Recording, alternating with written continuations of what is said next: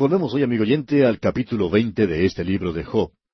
Aquí encontramos el segundo discurso de Sofar, y esta es la última oportunidad que tendremos de escuchar a este hombre, y pensamos que ya hemos escuchado demasiado de lo que él tiene que decir. Usted recuerda quién es Sofar. Él es un legalista. Él dice que Dios obra según leyes y reglamentos. Podemos decir que él tiene lo que se conoce como una mente científica, uno tiene que echar lo que tiene en una probeta de ensayo y el resultado siempre será el mismo. Uno puede mirar en el microscopio y siempre encontrará lo mismo. Sofar es de la clase de personas que dicen que no se puede cambiar estas cosas, que ellas nunca serán cambiadas, que todas las cosas continúan como han sido desde la fundación del mundo. Sofar no conoce nada en realidad de la gracia de Dios, así que él habla de una manera bastante dura no nos causa la misma impresión en esta ocasión que cuando habló en la primera oportunidad, pero él es más rudo, brutal y cruel de lo que fue antes. Está golpeando bastante duro, quizá porque se da cuenta que esta puede ser su última oportunidad que tiene de hablar. Por esa razón, él está derramando todo lo que tiene y que en realidad no es mucho. Él no presenta, no agrega nada nuevo, se basa en su ancianidad y utiliza el mismo legalismo que utilizó antes. Él sostiene la teoría de que Job es una persona muy impía a causa de la ley que dice los impíos deben ser castigados. Y eso es lo que dice en el capítulo veinte. Leamos entonces los primeros tres versículos de este capítulo veinte. Respondió Sofar Naamatita y dijo, Por cierto mis pensamientos me hacen responder, y por tanto me apresuro. La reprensión de mi censura he oído, y me hace responder el espíritu de mi inteligencia. En otras palabras, Sofar está diciendo que él es capaz de contestar. Él tiene esa capacidad. Y como dijimos en nuestro programa anterior, parece que fuera uno de esos políticos que busca ganar un puesto en el gobierno. Todavía no hemos sabido del político candidato a elecciones que no diga que él está capacitado para la posición a la que aspira. En realidad, ellos siempre dicen que están más calificados, más capacitados que su oponente, y no sienten ninguna preocupación al decir algo así. Y cuando un hombre dice que es el mejor, no interesa quién sea, a esa persona le falta modestia. Y este hombre Sofar está hablando de la misma manera. Ahora preste mucha atención y escuche lo que Sofar dice, porque él continuará presentando la misma clase de argumento. Él dice que va a repetir algo que ya ha quedado bien establecido. Ahora, ¿qué es eso? Bueno, leamos el versículo cuatro de este capítulo veinte. ¿No sabes esto, que así fue siempre desde el tiempo que fue puesto el hombre sobre la tierra?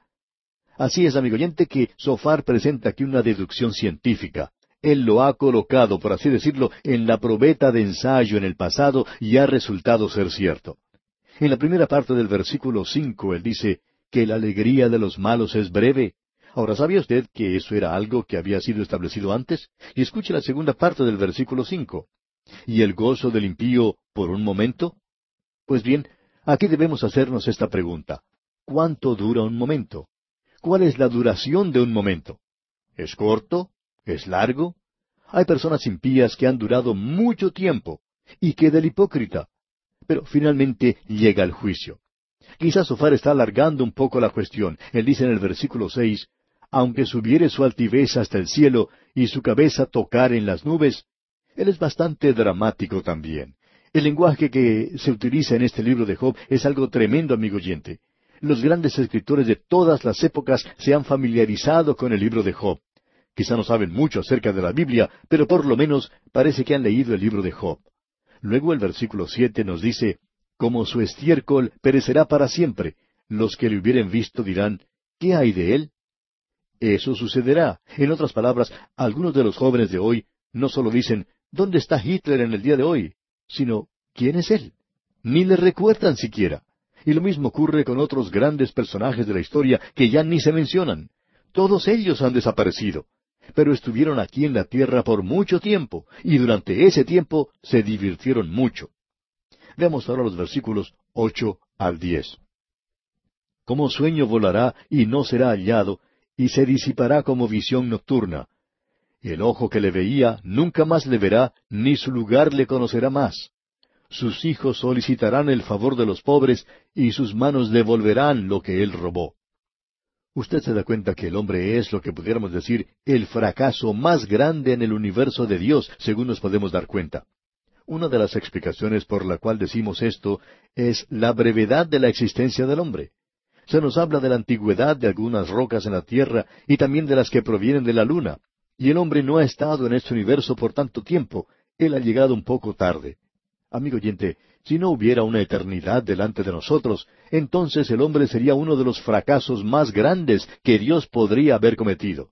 Y esa es simplemente una de las razones que se puede dar, y es la brevedad de la vida del hombre en la tierra.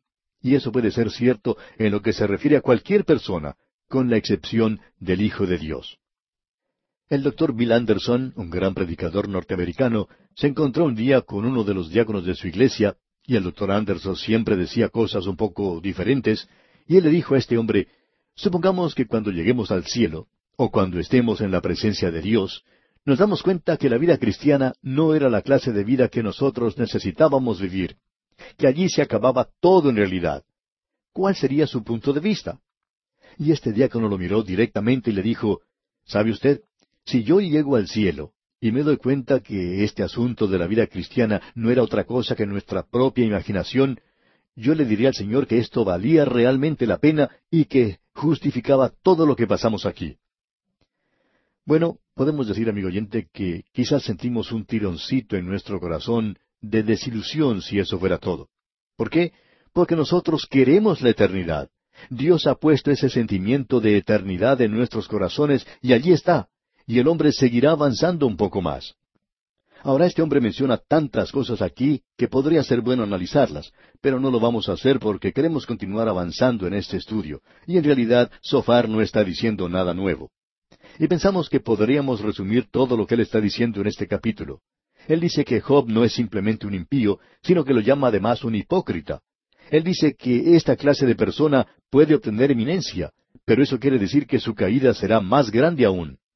Y él está sugiriendo que eso es lo que le está pasando a Job y que él será consumido como un combustible que Él es como una mala visión que desaparecerá y que lo maligno tocará todas las cosas, aun lo dulce ocultará bajo su lengua y que eso se convertirá en hiel para Él. Dice que Dios le obligará a devolver todas las riquezas que ha conseguido y que Él deberá restituir todo lo que quitó a sus víctimas. Aun cuando nada puede escapar su dolor, Él será reducido a la pobreza, y lo peor de todo es que Dios lanzará toda la furia de su ira contra Él. Él dice que el fuego atizado lo consumirá, que Job será tratado de esa manera. En otras palabras, que él se convertirá en un fuego ardiente y que toda su prosperidad será quemada y que no habrá ninguna forma de escapar. Luego Sofá resume todas las cosas diciendo en el versículo 29 del capítulo 20, Esta es la porción que Dios prepara al hombre impío y la heredad que Dios le señala por su palabra. Esto es algo bastante amargo para un hombre que se encuentra en la condición de Job y por tanto él se defiende de una manera bastante violenta, podemos decir. Él aún es capaz de responder. Uno piensa que hubiera sido mejor que él no contestara nada ahora, pero Job está listo a contestar y se defenderá. Lo que en realidad él va a decir es que se está cansando de oír las acusaciones falsas que ellos están presentando y que él ahora apelará a una Corte Suprema. Que él tiene que estar de acuerdo con lo que ellos están diciendo de que los impíos serán castigados.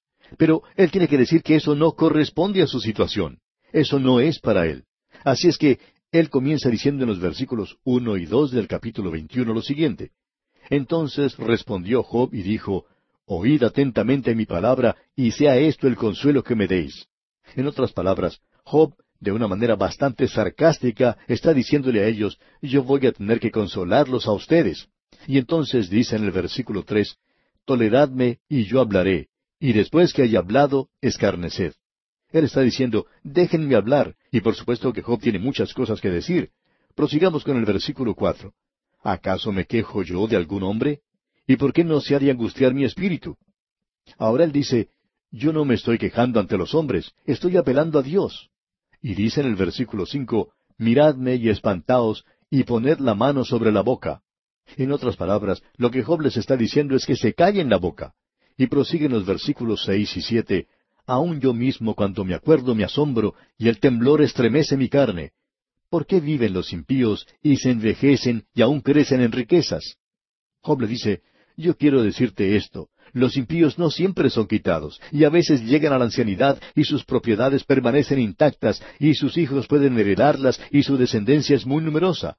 Ellos tienen gran cantidad de hijos, ellos bailan, se divierten, se regocijan, ellos lo pasan muy bien y siempre disfrutan de la vida. y debo decir que su caída puede parecer aparente, pero estás equivocado. Tal cual los demás, ellos tienen que descender a la tumba. Su carrera no fue una declaración que dijera a Dios, apártate de nosotros porque no queremos el conocimiento de tus caminos, ¿y para qué lo querríamos? Ellos preguntan con desprecio. Notemos lo que él dice. Vamos a leer todos los versículos porque Job tiene un argumento muy bueno. Leamos los versículos siete hasta el diez de este capítulo veintiuno. Porque viven los impíos y se envejecen y aún crecen en riquezas. Su descendencia se robustece a su vista y sus renuevos están delante de sus ojos. Sus casas están a salvo de temor, ni viene azote de Dios sobre ellos. Sus toros engendran y no fallan, paren sus vacas y no malogran su cría. Usted debe recordar que Job era un ganadero que tenía bastante ganado, y él dice que esta gente son ganaderos muy ricos y que ellos prosperan, y Job dirige nuestra atención hacia eso. Esto era algo que molestaba mucho al rey David. Él se preocupaba por eso en gran manera. Él dijo, vi yo al impío sumamente enaltecido y que se extendía como laurel verde. Pero él luego se dio cuenta que Dios actúa finalmente en juicio. Luego Job sigue diciendo en los versículos once al trece de este capítulo veintiuno, Salen sus pequeñuelos como manada y sus hijos andan saltando. Al son del tamboril y de cítara saltan y se regocijan al son de la flauta. Pasan sus días en prosperidad y en paz descienden al Seol. Al hablar uno por radio, como lo hacemos nosotros, no quiere mencionar nombres de ninguna clase de personas, y no es necesario hacerlo porque algunos nombres en muchos países identifican a las personas adineradas, nombres que en realidad deletrean la palabra riqueza.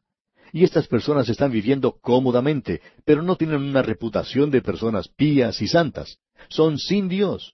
Las encontramos en muchas áreas de la vida, en la política, en la alta sociedad, y ellos no parecen sufrir como sufren los demás. Y debemos decir que esto nos mueve a hacernos preguntas, ¿no es cierto? Pues bien, Job está diciendo que los impíos prosperan. Y luego en el versículo catorce dice, Dicen pues a Dios, apártate de nosotros, porque no queremos el conocimiento de tus caminos. Estas personas son sin Dios. Y luego dice en la primera parte del versículo quince, ¿quién es el Todopoderoso para que le sirvamos? Eso es lo que esta gente está diciendo. Y en la segunda parte del versículo quince dice, ¿Y de qué nos aprovechará que oremos a Él? O sea, ¿qué nos puede dar que nosotros no podamos obtener por nosotros mismos? Y leemos entonces en el versículo 16, He aquí que su bien no está en mano de ellos, el consejo de los impíos lejos esté de mí. Job está diciendo, yo no pertenezco a esa clase de gente, yo no soy impío. Lo que tú estás diciendo, si fuera verdad, no corresponde que lo apliques a mí. Por otra parte, eso no es verdad siempre en cuanto a los impíos. Luego dice en el versículo 17, Oh, cuántas veces la lámpara de los impíos es apagada y viene sobre ellos su quebranto, y Dios en su ira les reparte dolores. Y este es un punto admirable aquí en la Biblia. No estamos seguros que debamos poner dudas sobre eso, pero de cualquier forma, Job está diciendo que los impíos parecen no tener problemas más allá de los que tiene una persona normal. Y luego llega el momento de morir. Y en el versículo 18 dice, serán como la paja delante del viento y como el tamo que arrebata el torbellino. La muerte no hace acepción de personas, golpea las puertas de los impíos también. Y prosigue diciendo Job en el versículo 19, Dios guardará para los hijos de ellos su violencia, le dará su pago para que conozca. Lo que él está diciendo es que los proverbios que ellos están mencionando no siempre son ciertos. Pero eso no quiere decir que Dios no va a juzgar a los impíos algún día. En cierta ocasión, dos predicadores se encontraron con un borracho. Y el borracho les estaba pidiendo disculpas al darse cuenta que ellos eran predicadores. Y uno de ellos le dijo, No nos pidas disculpas. Continúa haciendo lo que estás haciendo. Sigue bebiendo ahora, porque al lugar a donde estás encaminándote, no podrás continuar haciendo eso. En ese lugar no hay quien pueda servir ninguna clase de licor. Por tanto, tienes que conseguir todo lo que puedas aquí. Yo no te voy a culpar por eso. Y amigo oyente, si yo fuera un impío, yo también trataría de vivir lo mejor que pudiera. No los culpo por eso, amigo oyente, porque es mejor que lo hagan ahora, pues los impíos van a ser juzgados. Y eso es lo que Job está diciendo aquí, que Dios va a premiar a aquellos que le pertenecen. Eso es algo seguro en lo que a la palabra de Dios concierne. Ahora eso es lo que él está afirmando aquí. Veamos ahora el versículo veinte de este capítulo veintiuno de Job. Verán sus ojos su quebranto, y beberá de la ira del Todopoderoso. Job tenía confianza en que Dios los iba a juzgar y que la llama, la luz de los impíos, se iba a apagar. No habrá ninguna duda sobre eso. Y concluyendo, dice en el versículo treinta de este capítulo veintiuno, que el malo es preservado en el día de la destrucción, guardado será en el día de la ira. Y eso es verdad, pero no ocurrirá hasta el juicio del gran trono blanco donde serán juzgados los impíos. Dios le permitirá que él viva cómodamente aquí en la tierra y que haga lo que quiera. Usted puede apreciar que tenemos un Dios de gracia. Dios tiene mucha paciencia. Y esa es la razón por la cual el apóstol Pablo podía decir a aquellas personas que pensaban que eran justos, que ellos serían juzgados cuando llegaran a la presencia de Dios.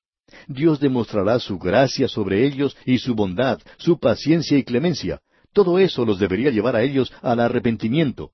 Ellos parecen estar divirtiéndose mucho y que Dios no está haciendo nada en cuanto a eso. Y Él no lo hace ahora, pero lo hará. Su tiempo se acerca. Dice Job que el malo es preservado en el día de la destrucción. De eso no se habla mucho en estos días. Y eso es lo que Job menciona como su respuesta a Sofar.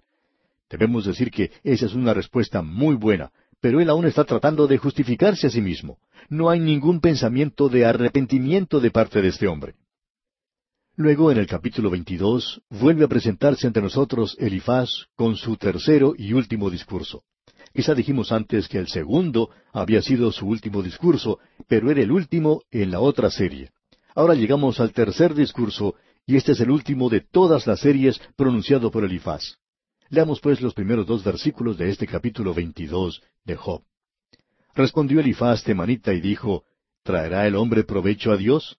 Al contrario, para sí mismo es provechoso el hombre sabio. En otras palabras, él está diciendo, Job, tú piensas demasiado de ti mismo. Pero ¿qué piensas que cree Dios en cuanto a ti? A propósito, eso no le sirve de mucho consuelo a un hombre que se encuentra en la situación de Job en esta ocasión. Lo que Elifaz está diciendo es lo siguiente. Tú estás actuando como si Dios pudiera sacar algún beneficio de tu conducta, y que si Él no te retuviera como lo está haciendo, tú podrías llegar a ser demasiado fuerte para Él, y que Él te está limitando por esta razón. Debemos decir que Elifaz aquí está completamente equivocado. Y esto ciertamente no es de mucho consuelo para un hombre que en este preciso momento necesita mucha ayuda y que está necesitando iluminación del cielo. Bueno, tendremos que esperar un tiempo para llegar al final de este discurso, amigo oyente, pero eso llegará. Tenemos ante nosotros un gran debate. Y aquí nos detenemos porque nuestro tiempo ha llegado a su fin por esta ocasión. En nuestro próximo programa retornaremos con más en cuanto a las falsas acusaciones proferidas por Elifaz en cuanto a Job. Le sugerimos no perder detalle de este debate bíblico.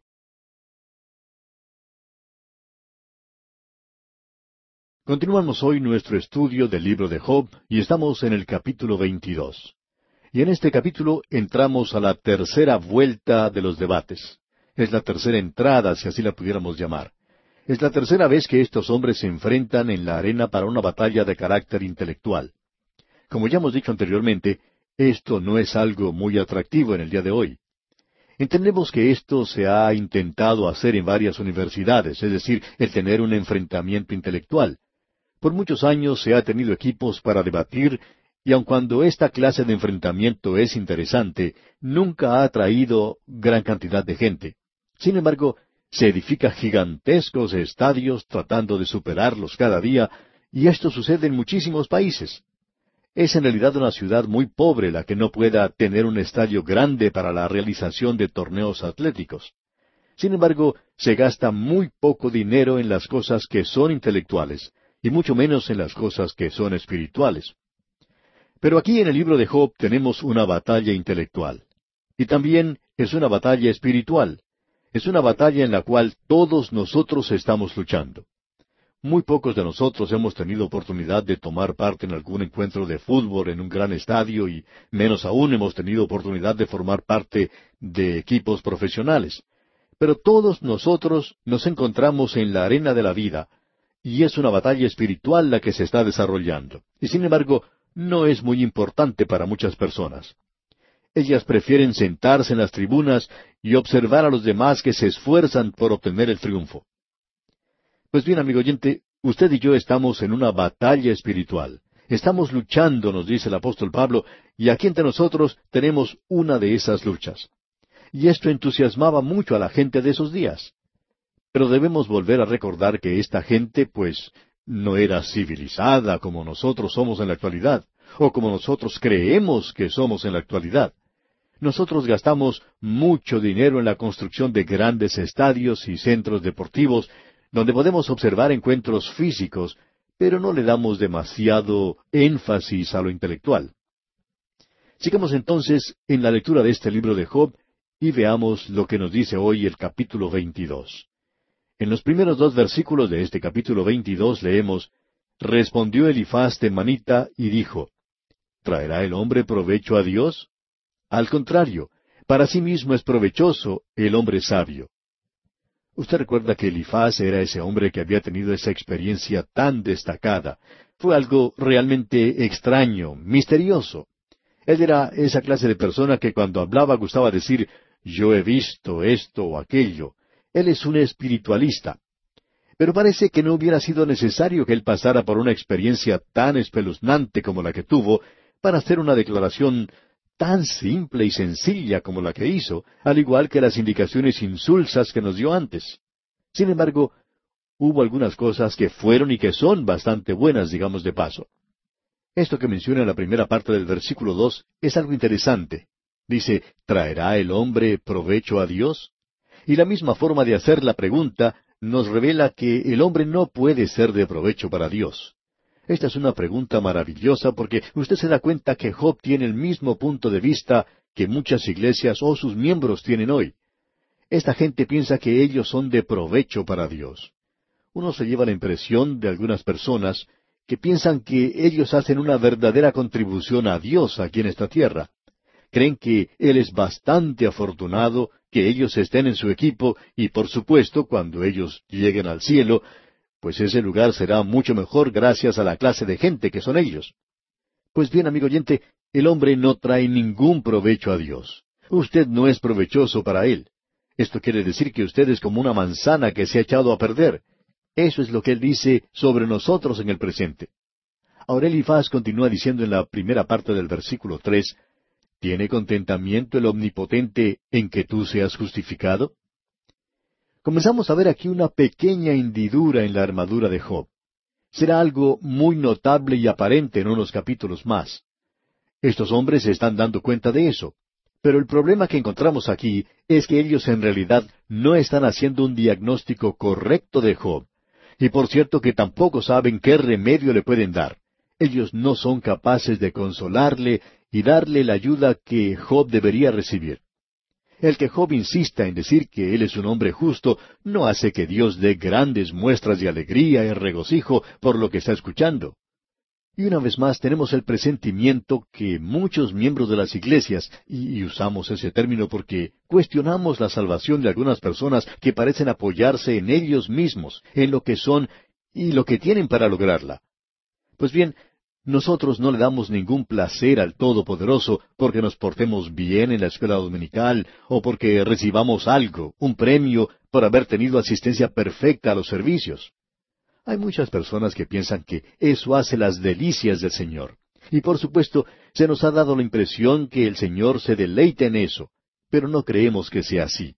Estamos en completo desacuerdo con eso necesitamos asimismo darnos cuenta de nuestra gran necesidad de Él y de buscarlo, en lugar de tratar de causarle alguna impresión con lo que somos o con lo que estamos haciendo.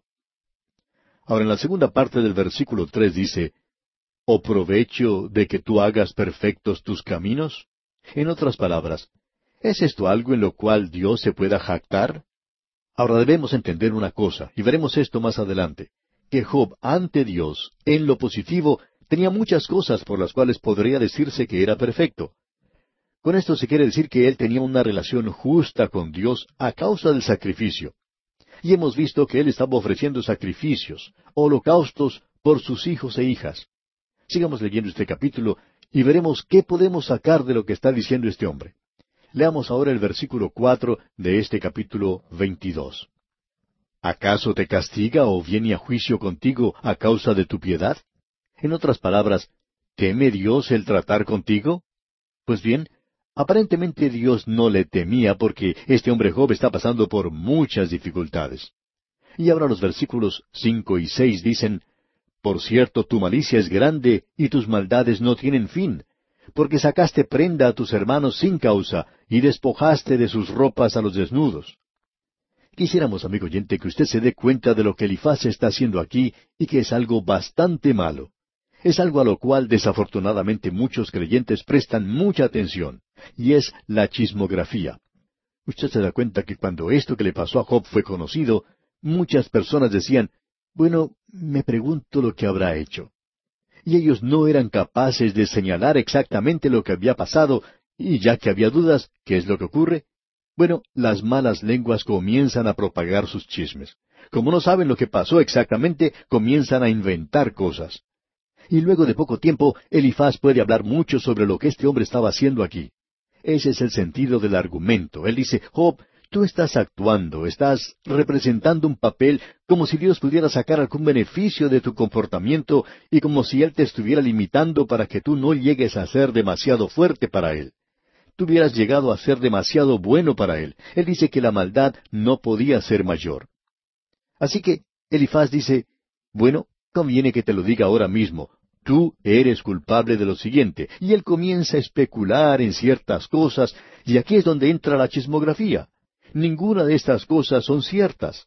En realidad lo que hace es colocar a Job a la defensiva, y en lugar de defender a Dios, por supuesto, él se defiende a sí mismo. Si no hay nada malo con él, entonces tiene que haber cometido alguna equivocación y hay algo mal con Dios. Esa es siempre una alternativa. Escuchemos lo que él está diciendo aquí a Job en el versículo cinco. Él dijo, Por cierto, tu malicia es grande y tus maldades no tienen fin.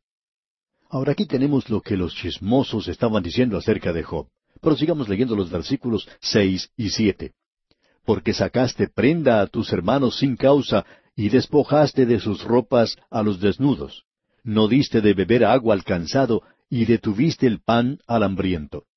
En otras palabras, Job había sido una persona bastante mezquina. Así es Job según los chismosos. Sigamos avanzando ahora con los versículos ocho al doce. Pero el hombre pudiente tuvo la tierra y habitó en ella el distinguido. A las viudas enviaste vacías y los brazos de los huérfanos fueron quebrados.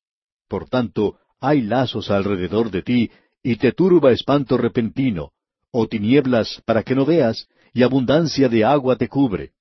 ¿No está Dios en la altura de los cielos? Mira lo encumbrado de las estrellas, cuán elevadas están. En otras palabras, Elifaz le dice a Job, estas son las cosas que tú has hecho y ahora se están dando a conocer. Después de todo, Dios está allá arriba y él ha notado todo eso.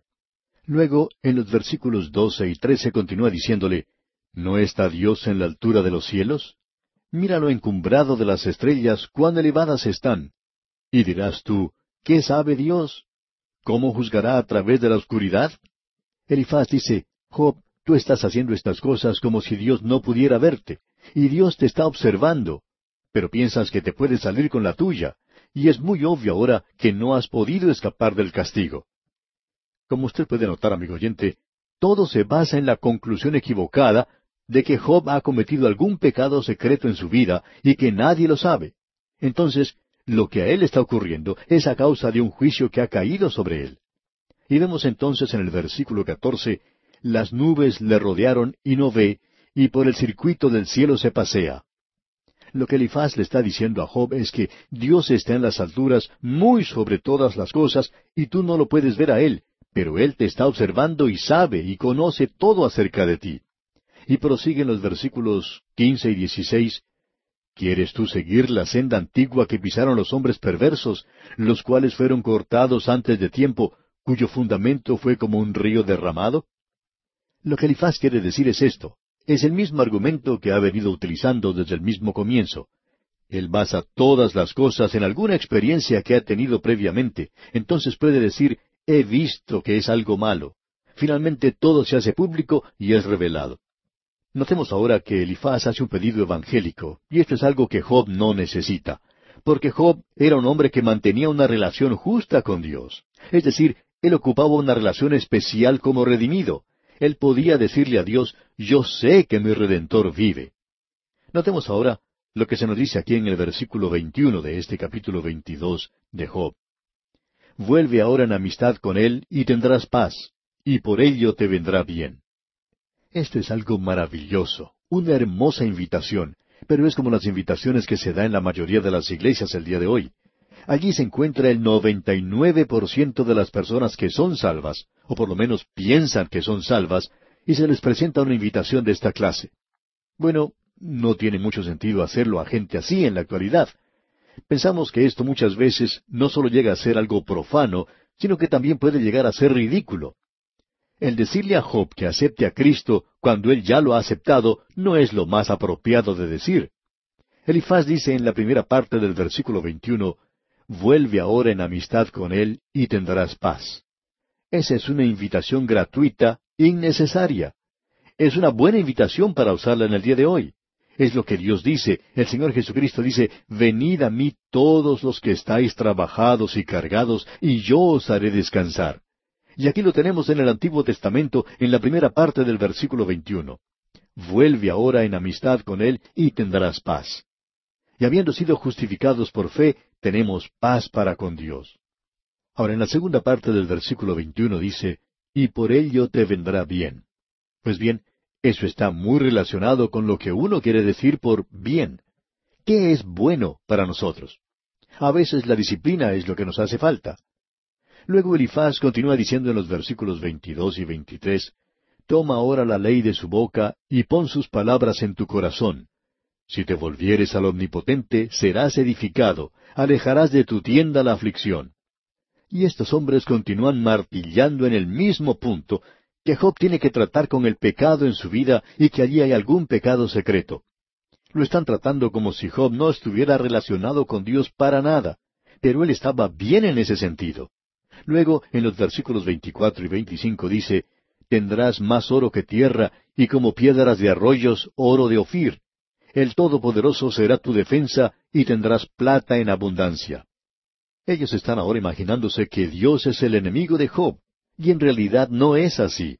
Esa ha sido, pensamos nosotros, una de las cosas que ha disuadido a más gente en lo que a la predicación del Evangelio se refiere. Los hombres son pecadores, y eso tiene que dejarse bien en claro. Pero Dios en el día de hoy no está enemistado con el mundo. El Evangelio ha expresado con claridad esto de que Dios está reconciliando consigo al mundo. Usted no tiene que hacer nada para reconciliar a Dios. Cristo hizo eso por nosotros. Y Dios tiene sus brazos extendidos hacia un mundo perdido y está diciendo, tú puedes venir ahora, pero tienes que hacerlo por mi camino, por el método que yo he diseñado. Tienes que hacerlo por medio del que dijo, Yo soy el camino y la verdad y la vida. Nadie viene al Padre sino por mí. Y amigo oyente, si usted se dirige por ese camino, usted recibirá una cálida bienvenida y abundantes bendiciones. Y sin temor usted podrá entrar a la presencia de Dios. De modo que usted puede ver que estos hombres no están representando a Dios en esta ocasión y que esto no es de ningún consuelo ni ayuda para Job. Ahora Job volverá a contestar a este hombre. Esta es la séptima vez que él da una respuesta. Y ahora él comienza a tener un deseo de poder estar con Dios. Estos hombres continúan hablando, pero Job tiene un anhelo, una ansiedad en su corazón por Dios. Lo que queremos destacar es que estos amigos no lo están llevando a la presencia de Dios. Pero escuchemos lo que Job dice en el capítulo 23, versículos uno y dos. Respondió Job y dijo, Hoy también hablaré con amargura, porque es más grave mi llaga que mi gemido. Lo que Job está diciendo es, ustedes amigos han podido ver mi condición y han escuchado mi queja, pero mi condición es peor de lo que se ve y ustedes la están empeorando aún más. Eso es lo que él dice aquí. Y luego en el versículo tres dice, ¿quién me diera el saber dónde hallar a Dios? Yo iría hasta su silla. Ahora Job anhela estar en la presencia de Dios. Sería algo maravilloso que estos hombres, sus amigos, supieran cómo llevarle a la presencia del trono de la gracia. Él no necesita el trono de juicio. Él ya ha estado allí, ya ha sido disciplinado. No tenemos ninguna duda en cuanto a eso. Pero ahora Él necesita que alguien le lleve a la presencia de Dios. Eso es ya algo bastante obvio. Y él continúa hablando y dice que no lo puede encontrar. Leamos el versículo cuatro. Expondría mi causa delante de él y llenaría mi boca de argumentos. Job dice, yo estoy listo para ir a su presencia. Pero usted se da cuenta, ¿para qué quiere ir Job a la presencia de Dios? Él quiere ir allá para defenderse a sí mismo. Amigo oyente, usted no se puede defender a sí mismo. Usted tiene que presentarse delante de Él y decir que es culpable ante Dios porque así es. Y cuando nosotros encontremos a Job en la presencia de Dios, Él tendrá una historia diferente que contar. Él cambiará completamente todo esto. En la primera parte del versículo cinco, Job dice, Yo sabría lo que Él me respondiese. Job se pregunta si él mismo comprendería o si sabría lo que Dios iba a decirle. Me gustaría saber lo que sería. Yo quiero saber dónde puedo encontrarlo. Y cualquier persona que tenga eso en su corazón lo puede encontrar, de eso estamos seguros. Leamos ahora el versículo ocho. He aquí yo iré al oriente y no lo hallaré, y al occidente y no lo percibiré. Bueno, uno no puede localizar a Dios corriendo de aquí para allá. Él está cerca, mucho más cerca que su propia mano, que al respirar. Dios está muy al lado suyo. Pero Job dice, he estado yendo de aquí para allá. Y leamos los versículos nueve y diez. Si muestra su poder al norte, yo no lo veré. Al sur se esconderá y no lo veré. Mas él conoce mi camino, me probará y saldré como oro. Ahora comienza a aparecer un rayito de luz en el alma de Job, y es esto. Estoy siendo probado con un propósito, no sé cuál es, no comprendo todo esto, pero Dios está usando esto en mi propia vida. Amigo oyente, ¿ha descubierto eso en su propio corazón, en su propia vida, que las cosas que se presentan, los problemas, fortifican la fibra de su fe? ¿Qué le ha dado a usted un carácter moral que nunca pensaba tener? ¿Y qué le ha dado a usted una fuerza y un consuelo en la tormenta? Usted sabe que Él nunca ha prometido que nosotros no pasaríamos por tormentas, pero Él sí ha prometido que tendríamos un puerto seguro, y eso es suficientemente bueno para mí. Notemos ahora lo que dice este hombre aquí en el versículo doce del capítulo veintitrés. Del mandamiento de sus labios nunca me separé, guardé las palabras de su boca más que mi comida. Job está diciendo aquí algo que revela que él estaba siguiendo la palabra de Dios, pero su interpretación aparentemente estaba equivocada. Pero él tiene un deseo por la palabra de Dios. Y aquí nuevamente es donde Dios nos enseña. Usted se da cuenta que algunas de las lecciones que tenemos en la palabra de Dios no las podemos aprender simplemente estudiándolas. Las aprende uno mediante la experiencia. De esta manera podemos aprender muchas de esas lecciones. Ahora Job continuará hablando en el capítulo 24 de la misma manera en que lo está haciendo ahora. Podemos decir que él habla bastante y lo continuará haciendo. Vamos a ver en nuestro próximo programa, Dios mediante, el corazón de Job por primera vez.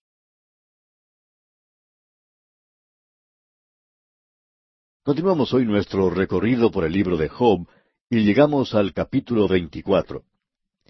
Aquí vemos a Job dándole su respuesta a su amigo Elifaz. Job ya había expresado en el capítulo 23 su deseo de encontrar a Dios debido a la invitación que Elifaz le había dado cuando él le dijo respecto a Dios, vuelve ahora en amistad con Él y tendrás paz. Ahora Job lo conocía como su redentor, pero él no comprendía lo que le estaba ocurriendo, y necesitaba el consuelo y la ayuda, así como la luz del cielo, y eso no lo había estado recibiendo de parte de estos amigos suyos. Pensamos que Elifaz también hizo algo que era bastante malo. Él aceptó los chismes que estaban circulando por allí y, y, como naturalmente el corazón del hombre es malo, concibe toda clase de cosas cuando en realidad no saben ni conocen las bases para eso.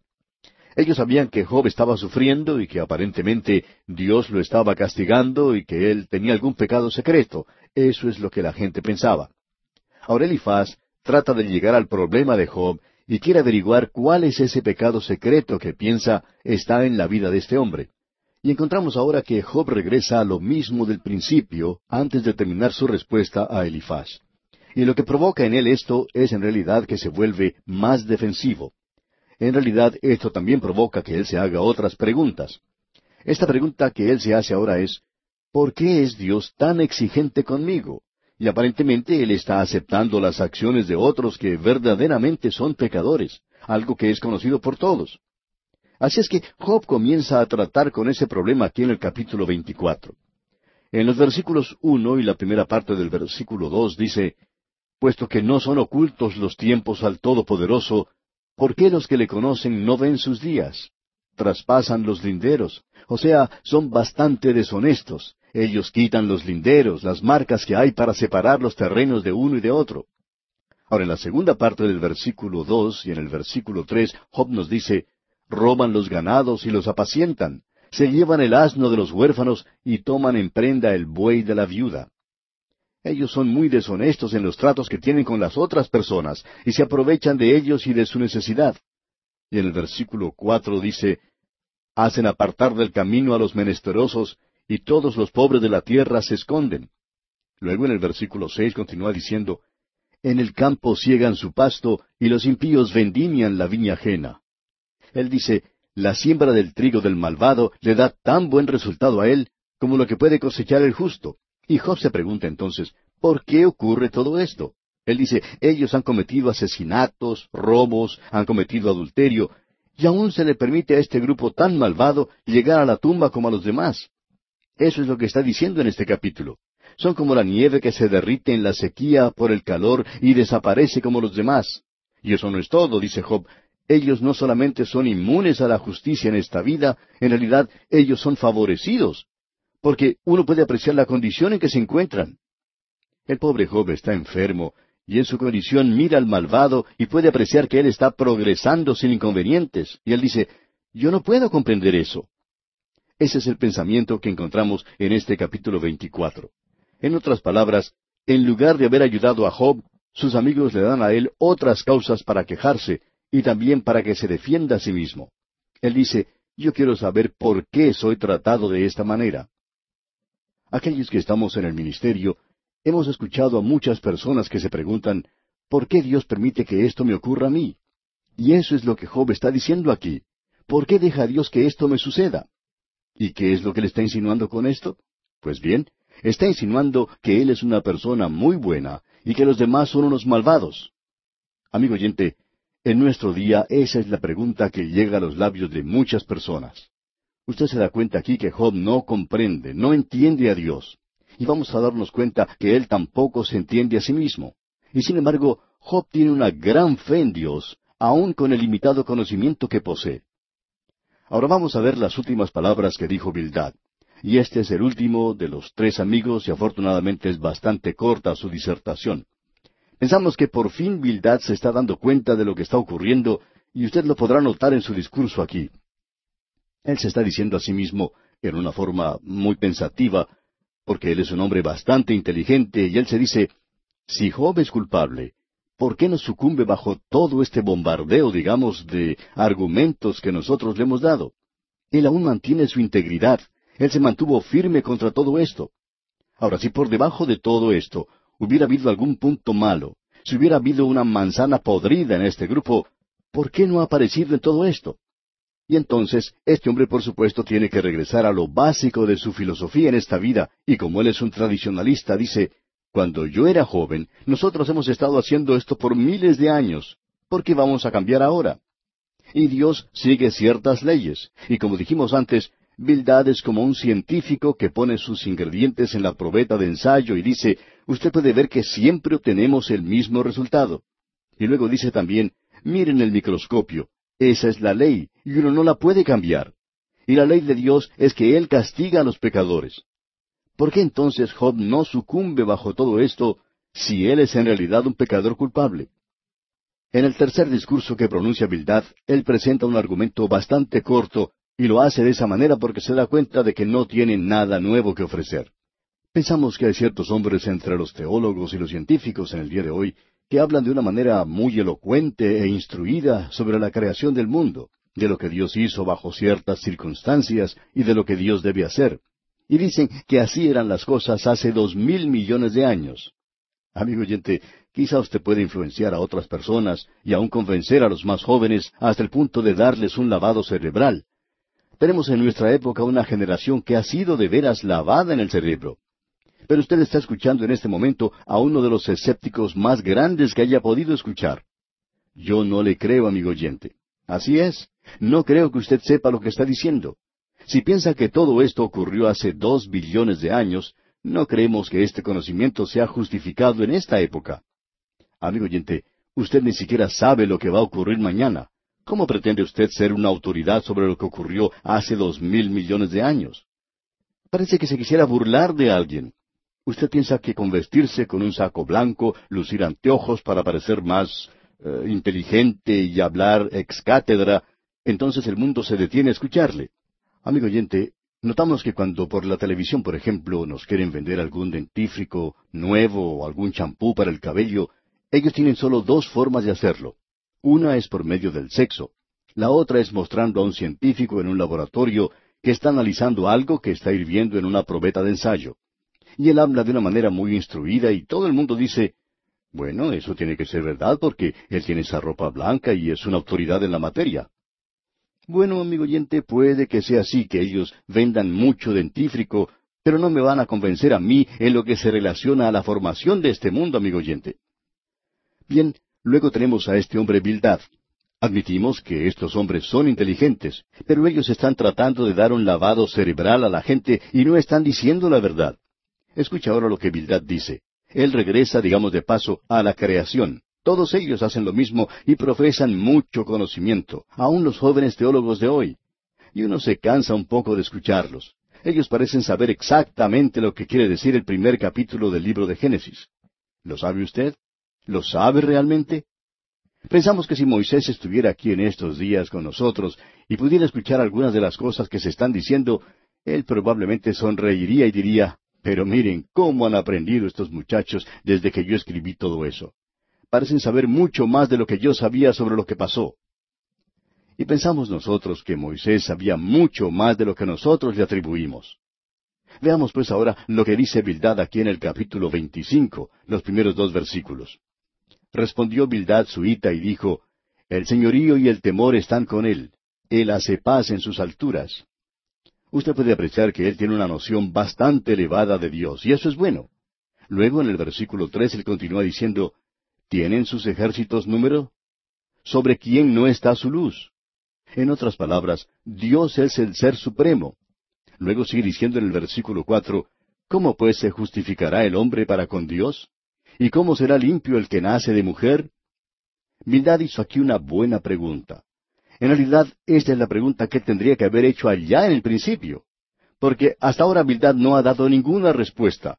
Él ha hecho las preguntas correctas, pero no tiene la respuesta exacta para ellas.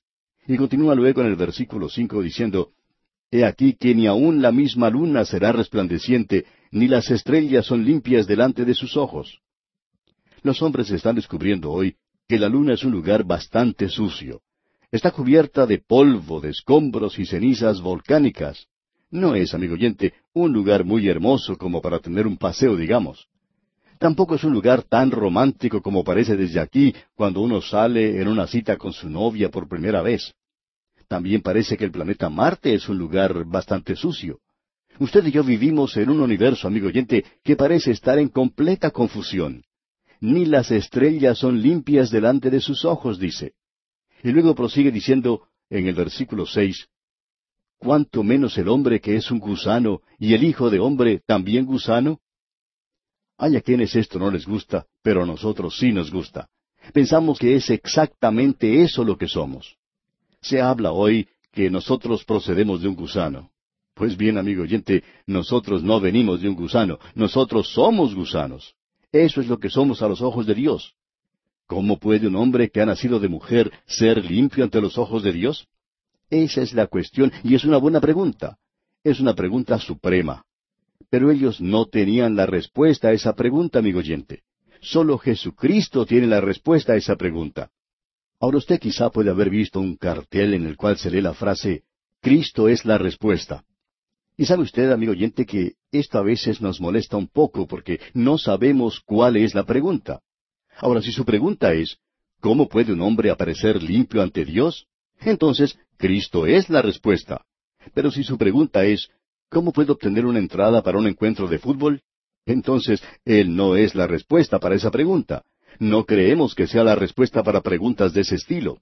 Pero sí es la respuesta si lo que usted quiere saber como hombre que nació de mujer, que no es limpio, que es como lo que dijo David, en pecado me concibió mi madre, si desea saber cómo voy a ser limpio delante de Dios, entonces Cristo es la respuesta. Ahora Job al hablar responde exactamente a estas preguntas. Él dice en el capítulo 26, versículo 1 y la primera parte del versículo 2, Respondió Job y dijo, ¿En qué ayudaste al que no tiene poder? Él está diciendo a Bildad que él no tenía la respuesta. Job también le dice lo mismo a Elifaz y a Sofar. Ellos tenían mucho que hablar, pero no tenían la respuesta. Y en la segunda parte del versículo dos dice, ¿Cómo has amparado al brazo sin fuerza? En otras palabras, lo que Job está diciendo es esto. Si tú no puedes darme una respuesta a mi pregunta, entonces no me puedes ayudar. Tienes que ser capaz de darme una respuesta. Pero ellos no pueden contestar a su pregunta, y aun cuando lo que ellos han dicho es algo bueno, no tiene un significado directo y tampoco le comunican nada nuevo a Job.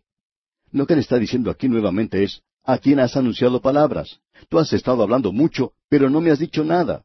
Y en la segunda parte del versículo cuatro dice, ¿Y de quién es el espíritu que de ti procede? Escuchemos lo que Job dice en el versículo tres. ¿En qué aconsejaste al que no tiene ciencia y qué plenitud de inteligencia has dado a conocer? Por fin tú hiciste la pregunta correcta, pero nunca me has dado la respuesta correcta. Y ahora Job se lanza en esta dirección y cuando hace eso, él muestra su alma desnuda. Y nosotros comenzaremos a ver cuál es el problema que él tiene. Vamos a verlo en nuestro próximo programa. Pero continuemos oyendo porque Job tiene mucho que decir y algunas de las cosas que dice son realmente importantes. Él se dirige ahora al área de la creación de Dios y esto es algo que es verdaderamente tremendo. Escuche lo que dicen los versículos cinco al siete de este capítulo veintiséis de Job. Las sombras tiemblan en lo profundo, los mares y cuanto en ellos mora. El Seol está descubierto delante de él, y el Abadón no tiene cobertura. Él extiende el norte sobre vacío, cuelga la tierra sobre nada. Mucho se ha dicho sobre esto, de que Él extiende el norte sobre vacío. Y hubo gente que trató de decir que el vacío que existe significa que no hay estrellas en ciertos lugares. Pero eso fue mucho antes de que pudieran utilizar los radiotelescopios modernos. Amigo oyente, aparentemente uno no puede dirigir un telescopio en ninguna dirección en este universo de Dios donde no puede encontrar que está lleno de estrellas. En realidad sabemos que hay otros universos en el espacio. Lo que Job está diciendo es que Dios puede extender su mano en el espacio y Él puede llenar el lugar vacío. Él toma el norte aquí y hace un lugar. Ahora el espacio es una creación de Dios. La Biblia nos enseña eso. En otras palabras, aquí tenemos una estrella. Dios la creó. Y millones y billones de años luz más allá hay otra estrella. Dios también la creó. Pero, ¿qué del espacio que existe entre ellas para que no se toquen o para que no choquen como los automóviles en nuestros días? ¿Cómo las va a mantener separadas? Pues bien, Dios puso el espacio entre ellas. Ahora, ¿qué es el espacio? Alguien ha dicho que eso es nada. Pues bien, es algo. No sé lo que es, pero es algo y Dios lo creó para que pudiera mantener separadas a estas cosas. Es como si fuera un lubricante que Él utiliza para mantener esas cosas aparte. El apóstol Pablo clarifica eso cuando dice, por lo cual estoy seguro de que ni la muerte, ni la vida, ni ángeles, ni principados, ni potestades, ni lo presente, es decir, el tiempo, ni lo porvenir, o sea, el futuro, ni lo alto, ni lo profundo, y eso es el espacio, ni ninguna otra cosa creada podrá separarnos del amor de Dios. Así es que Él creó el espacio. Y amigo oyente, eso es algo en lo cual usted debe pensar. Ahora, ¿qué es el espacio? Los hombres han gastado mucho tiempo en ir de aquí a la luna, pero ¿Qué es lo que existe en la distancia entre la Tierra y la Luna? No diga que no es nada, porque eso no existe. Hay algo. ¿Qué es? No sabemos, no somos una autoridad en cuanto a esto, pero es algo que ha sido creado y está en ese lugar. Luego Job dice, cuelga la tierra sobre nada. Ahora, ¿quién le dijo eso a Job? Usted recuerda que esto ocurrió hace mucho tiempo, quizá no en los días antidiluvianos, pero sí durante los días de los patriarcas. Y este hombre aquí conoce que la Tierra se mantiene en el espacio. Cuando uno observa lo que la mitología dice, aun la mitología griega, se da cuenta que esa gente tenía algunas ideas raras. Usted tiene que haber visto ese cuadro que representa al globo terráqueo descansando sobre Atlas. Y Atlas estaba parado sobre un elefante. Y el elefante estaba parado sobre cuatro tortugas. Pero parece que se olvidaron de indicar sobre qué estaban paradas las tortugas. Aparentemente se necesitaba algo debajo de las tortugas, pero esa gente no podía imaginarse nada en esa época. Es algo parecido a la evolución. Uno sigue investigando, tratando de llegar al mismo principio de las cosas, pero llega a cierto punto donde hay un poco de barro o lodo y luego parece haber resuelto el enigma. Pero uno se tiene que preguntar, ¿de dónde vino ese barro, ese lodo? ¿De dónde proviene esa pequeña partícula de la cual comenzó todo? Uno necesita a alguien que le dé un impulso a la cosa para que todo comience. Aquí tenemos a alguien que dice, cuelga la tierra sobre nada, y no existe ninguna base bajo ella. Uno se pregunta, ¿Qué es lo que la mantiene allí? Pero lo que se tiene que preguntar uno es, si la tierra se cae, ¿en qué dirección cae? Nosotros hablamos de la fuerza de la gravedad en nuestros días, eso es algo que va hacia abajo, pero eso es siempre en dirección a la tierra misma. En otro punto de la tierra, opuesto al lugar donde usted se encuentra, ocurre lo mismo. Así es que uno no puede decir que esa atracción es solo en una dirección. Pero cuando uno sale al espacio, no hay nada allí que sirva de fuerza de gravedad o de atracción. De modo que uno se tiene que preguntar, ¿cuál es la parte de arriba? ¿Cuál es la parte de abajo? ¿Y es esa la razón por la cual se mantiene la Tierra en el espacio? La razón por la cual se mantiene allí, amigo oyente, es por Él, el Señor Jesucristo, por quien existen todas las cosas. Amigo oyente, nos estamos dirigiendo hacia algo que es realmente grande aquí, ¿no le parece? Ya hemos mencionado que en este camino que nos falta por recorrer en el libro de Job, tendremos una marcha maravillosa. Pero vamos a detenernos aquí por hoy porque nuestro tiempo ha concluido ya.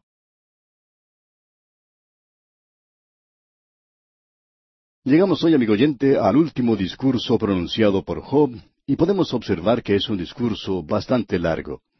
Dos de sus amigos ya habían hablado tres veces, y ellos estaban tratando de contestar. Aparentemente Sofar no contestó en la última oportunidad. La respuesta de Bildad, la tercera, era muy débil, quizá porque fue muy corta. Él no tenía mucho que decir. Sofar aparentemente no le respondió a Job porque éste, aunque tomó una pausa en este largo discurso, parecería que al fin del capítulo 29 se hubiera detenido para darle a Sofar la oportunidad de responder, pero éste no lo hace. Entonces Job continúa hasta finalizar. Luego, una persona que estaba allí, posiblemente entre la gente que los estaba rodeando, escuchando el debate, una persona de la audiencia, sigue el discurso y habla hasta que Dios aparece en la escena.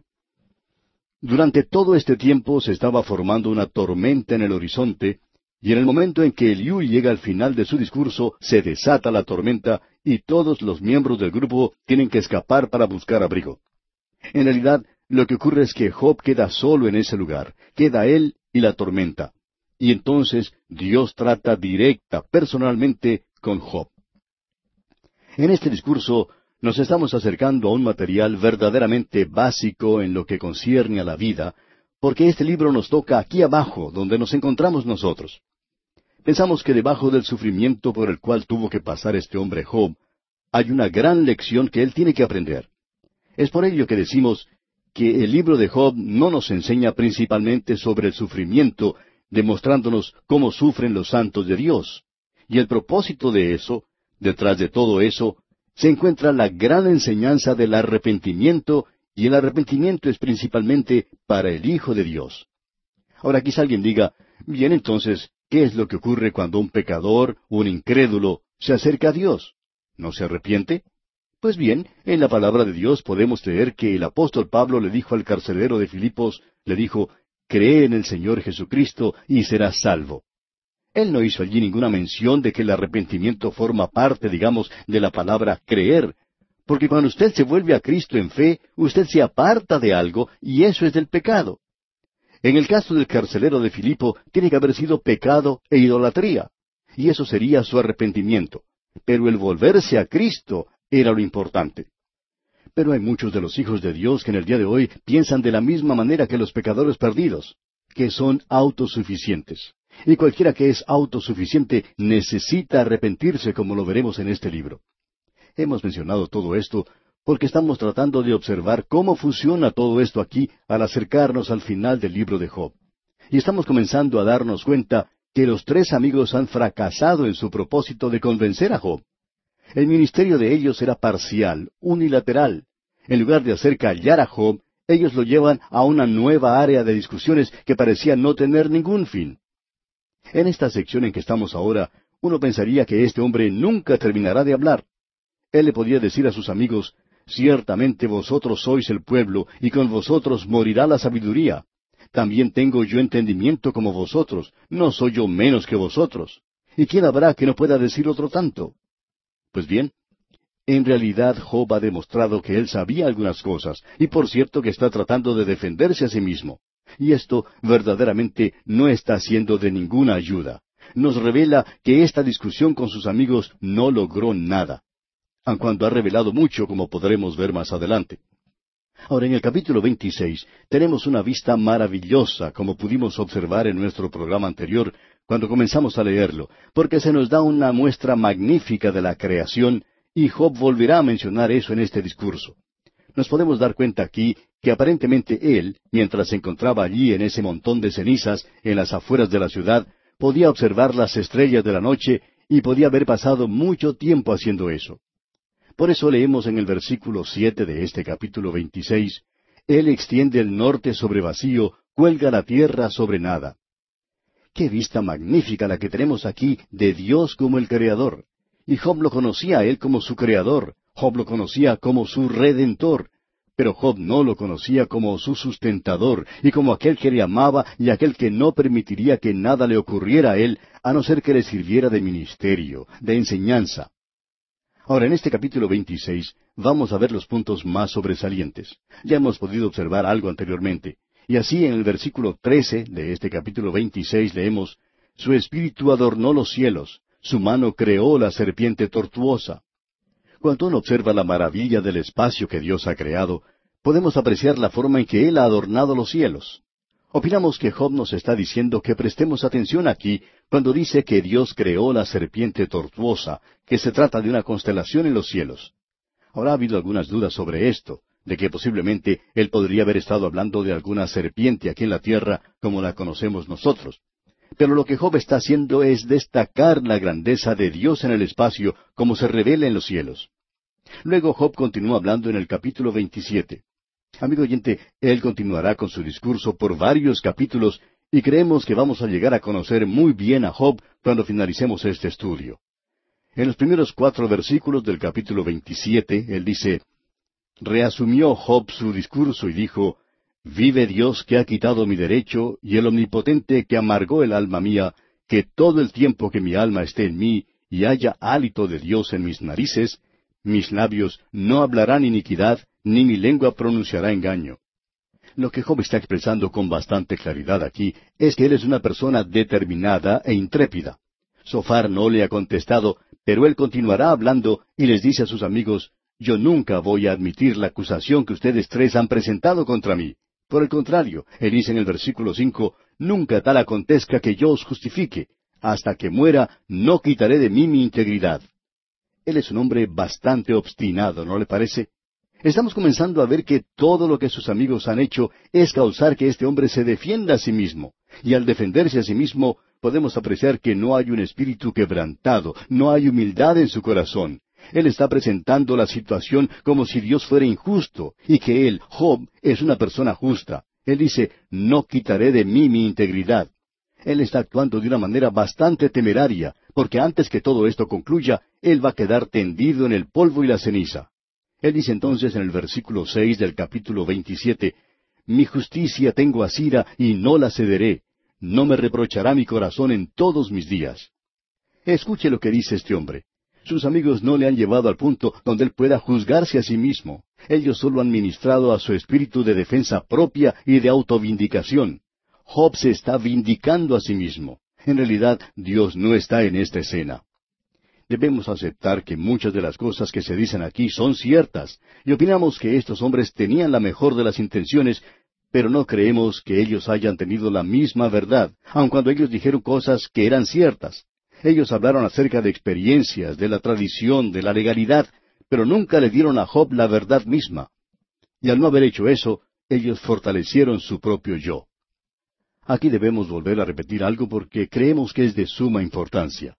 Estos amigos pensaron que Job había pecado y que ellos estaban tratando de ver cuál pecado había cometido. Pues bien, Job no había cometido un gran pecado y Job sabía que ellos estaban equivocados Y ya que ellos estaban equivocados, Job pensaba que él era justo, correcto. Y allí es donde Job cometió su equivocación. El que ellos hubieran estado equivocados no quería decir que Job estuviera en lo justo para nada. Este hombre debería haber estado en la presencia de Dios donde hubiera podido tener un espíritu quebrantado. Eso es lo que los problemas pueden hacer en usted, amigo oyente. Alguien ha dicho que es como el sol, el sol que brilla sobre la nieve o el hielo y lo derrite. Puede que sea frío, pero lo va a derretir. Pero el mismo sol, cuando brilla sobre la cera, la endurece. Y eso es lo que los problemas pueden causar en diferentes personas. Ahora un espíritu quebrantado simplemente se derrite en la presencia de Dios. Pero no ocurre así con Job, amigo oyente. Él se ha endurecido ahora y esa dureza no se derrite. Y por eso él dice aquí en el versículo seis, Mi justicia tengo asira y no la cederé. No me reprochará mi corazón en todos mis días. Y esa es la posición y la condición de muchos miembros de la Iglesia en nuestros días. Ellos sienten, piensan de la misma manera. No es que no tengan la certeza de su salvación. Es algo maravilloso tener esa certeza. Pero amigo oyente, usted puede ser un pecador empedernido y no es la certeza de la salvación lo que usted tiene, sino que usted tiene un gran yo y piensa que ya lo ha obtenido todo. Pues bien, Job pensaba que él ya había logrado todo y se va a dar cuenta que no es así. Sigamos leyendo, veamos lo que dice el versículo siete de este capítulo veintisiete. Sea como el impío mi enemigo y como el inicuo mi adversario. Job está colocando a todos aquellos que no están de acuerdo con él en el otro lado. Ellos son sus enemigos, ellos son impíos y son injustos. Verdaderamente tenemos que reconocer que esa es una posición bastante peligrosa de adoptar por parte de cualquier persona. Luego Job sigue hablando de los impíos, de lo que va a ocurrir al impío. Y Job nos presenta aquí un pequeño discurso. En medio de todos estos problemas, Job nos va a dar una pequeña disertación sobre el impío. Él dice en los versículos ocho hasta el once, Porque, ¿cuál es la esperanza del impío, por mucho que hubiera robado, cuando Dios le quitare la vida? ¿Oirá Dios su clamor cuando la tribulación viniere sobre él? ¿Se deleitará en el Omnipotente? ¿Invocará a Dios en todo tiempo? Yo os enseñaré en cuanto a la mano de Dios. No esconderé lo que hay para con el Omnipotente. Lo que Job está diciendo en este capítulo es sencillamente lo siguiente, que el impío prosperará, pero que Dios eventualmente lo juzgará. Y debemos decir aquí que lo que él está diciendo es la verdad. Ese no es el problema de Job. Veamos ahora el versículo 19. Rico se acuesta, pero por última vez. Abrirá sus ojos y nada tendrá. Lo que él está diciendo aquí es que no hay ninguna diferencia de si uno es rico o pobre. Si él ha sido un impío, su vida desaparecerá como una llama que se apaga, como una vela que se extingue por el viento que entra por una ventana. En realidad, vendrá la hora cuando los hombres batirán las manos sobre él y desde su lugar le silbarán. Usted posiblemente recordará que hubo millones de personas que aplaudían a Mussolini, pero llegó el día cuando miles de personas también caminaron sobre su cuerpo exánime y sobre el cuerpo de su amante cuando estaban tirados en el lodo después de haber sido ejecutados.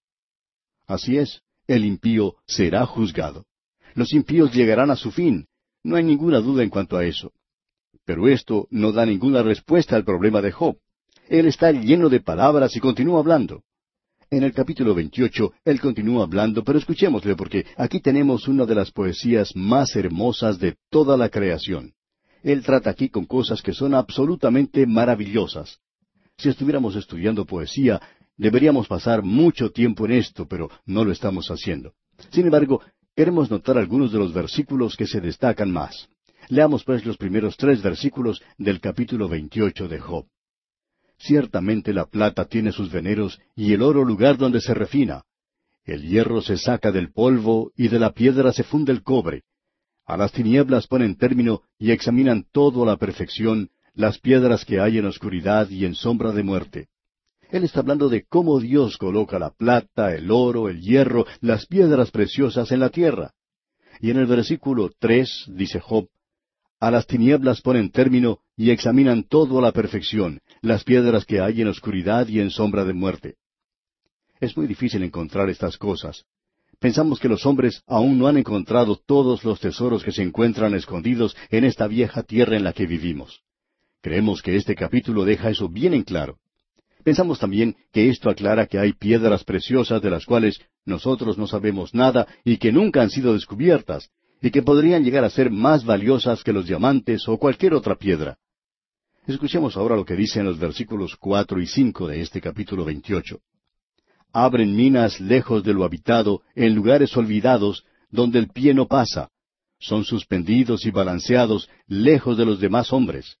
De la tierra nace el pan, y debajo de ella está como convertida en fuego. En otras palabras, no solo se encuentran piedras preciosas en la tierra, sino que ella también nos da el grano, el pan para que comamos. El versículo seis y la primera parte del versículo siete nos dicen, Lugar hay cuyas piedras son zafiro y sus polvos de oro, senda que nunca la conoció ave. Pues bien, las aves vuelan sobre esas montañas y conocen dónde están ciertas vetas, pero aparentemente no nos pueden decir nada de eso, aun cuando vuelan sobre ellas. Y la segunda parte del versículo siete dice, Ni ojo de buitre la vio pero están en la tierra. En las montañas se hallan estas venas que aun las aves del cielo no conocen, ni siquiera el buitre lo sabe. Y el versículo ocho dice, Nunca la pisaron animales fieros, ni león pasó por ella. Pensamos que es debido a esto que todavía hay abundancia en esta tierra de piedras preciosas y de cosas valiosas, de riquezas que los hombres no han logrado extraer aún, ni siquiera las han tocado. Eso es lo que creemos que este pasaje nos aclara. Y ahora el versículo nueve dice, en el pedernal puso su mano y trastornó de raíz los montes. Eso es lo que pasa cuando tenemos un temblor de tierra. Prosigamos con los versículos diez al doce. De los peñascos cortó ríos, y sus ojos vieron todo lo preciado. Detuvo los ríos en su nacimiento, e hizo salir a luz lo escondido. Mas ¿dónde se hallará la sabiduría? ¿Dónde está el lugar de la inteligencia? Ahora Job dice, todo esto, todas estas cosas valiosas están en la tierra. Pero, ¿dónde va a conseguir usted sabiduría e inteligencia? En otras palabras, le está diciendo a sus amigos que ellos no la han encontrado. Y continúa con los versículos trece y catorce. No conoce su valor el hombre, ni se halla en la tierra de los vivientes. El abismo dice, no está en mí. Y el mar dijo, ni conmigo. Nuevamente deseamos expresar nuestro parecer. No creemos que todo esto de buscar en el fondo del mar o en los límites del espacio y de buscar en cada ranura de esta tierra le puede decir al hombre algo relativo a la verdadera sabiduría, a lo que es la verdadera inteligencia, es decir, en lo que se relaciona con el origen del mundo y de cómo llegó a ser. No creemos que el hombre logre encontrar eso aquí. Y luego Job continúa diciendo en el versículo quince, No se dará por oro, ni su precio será a peso de plata se está gastando cantidades fantásticas de dinero para lograr traer rocas de la luna, y son unas rocas muy caras, podemos decir de paso. Pero esto no le está diciendo al hombre lo que él quiere saber, de eso estamos seguros. Y ahora en los versículos 16 al 18 leemos, No puede ser apreciada con oro de Ofir, ni con ónice precioso, ni con zafiro. El oro no se le igualará, ni el diamante, ni se cambiará por alhajas de oro fino. No se hará mención de coral ni de perlas, la sabiduría es mejor que las piedras preciosas. En otras palabras, la sabiduría que Job esperaba que sus amigos le trajeran es una sabiduría que en realidad está más allá del entendimiento del hombre. Y luego continúa Job diciendo en el versículo 19, No se igualará con ella topacio de Etiopía, no se podrá apreciar con oro fino. Y eso simplemente no se puede evaluar. Luego los versículos 20 al 22 dicen, ¿De dónde pues vendrá la sabiduría? ¿Y dónde está el lugar de la inteligencia? Porque encubierta está a los ojos de todo viviente, y a toda ave del cielo es oculta. El Amadón y la muerte dijeron, Su fama hemos oído con nuestros oídos. Hemos oído de ello, hemos oído algún rumor, y aún la muerte nos debería decir algo. Nos debería decir que hay algo del otro lado, nos debería decir que hay algo que nosotros no conocemos. Los hombres pasan por la puerta de la muerte, amigo oyente, y no pueden comunicarse con nosotros otra vez. Cuando murió el gran mago Houdini, él dejó cierto código con su esposa y le dijo, voy a tratar de comunicarme contigo. Los muertos no pueden comunicarse con los vivos, amigo oyente. Un espiritista tras otro se acercó a la señora Houdini para decirle que había oído de su esposo. Y ella les decía, bueno, ¿cuál es el código? Pero ninguno de ellos pudo mencionar cuál era. Esto quiere decir simplemente que uno no recibe palabras desde otro lugar. Eso nos debería decir que hay algo que nosotros no conocemos. Veamos ahora lo que nos dice este interesante versículo 26 de este capítulo 28 de Job. Cuando él dio ley a la lluvia y camino al relámpago de los truenos, lo interesante de este versículo es que por mucho tiempo hubo personas que opinaban que este texto estaba equivocado. Cualquiera sabe que se ve primero el relámpago y que luego se escucha el trueno. Sin embargo, aquí tenemos al relámpago de los truenos. Pero desde que se descubrió que las ondas del sonido no viajan tan rápido como las ondas de la luz, se descubrió que uno puede ver el relámpago y más tarde puede escuchar el trueno. Pero lo que en realidad ocurre es que el relámpago es el destello del estallido del trueno que tuvo lugar. Y eso es más acertado. Es sorprendente cómo el escritor del libro de Job conocía todo esto. Y llegamos ahora al capítulo 29. En nuestro próximo programa podremos hacer un diagnóstico del caso que está sufriendo Job. Pensamos que vamos a poder internarlo en la clínica de Dios en la próxima ocasión y observarlo en la máquina de rayos X y veremos entonces cuál es el problema que tiene este hombre. El problema que sus amigos no fueron capaces de encontrar. Pero pensamos que podemos darle alguna indicación y creo que ya lo hemos hecho. Él está sufriendo una enfermedad muy aguda, donde el yo es tan importante que nos provoca unos síntomas terribles. En el capítulo 29 hay veinticinco versículos en los cuales Job se menciona a sí mismo de una manera u otra en más de cincuenta ocasiones, y uno queda con la impresión que Job está hablando de sí mismo. Él realmente está tan envuelto en sí mismo en este capítulo que nos damos cuenta de cuál era el problema que tenía Job. Vamos a ver cómo esto afectaba su vida y cómo afecta la vida de los seres humanos en la actualidad. Alguien ha dicho que cuando uno se envuelve a sí mismo, uno hace un paquete muy pequeñito. Veremos, pues, algo de esto en nuestro próximo programa.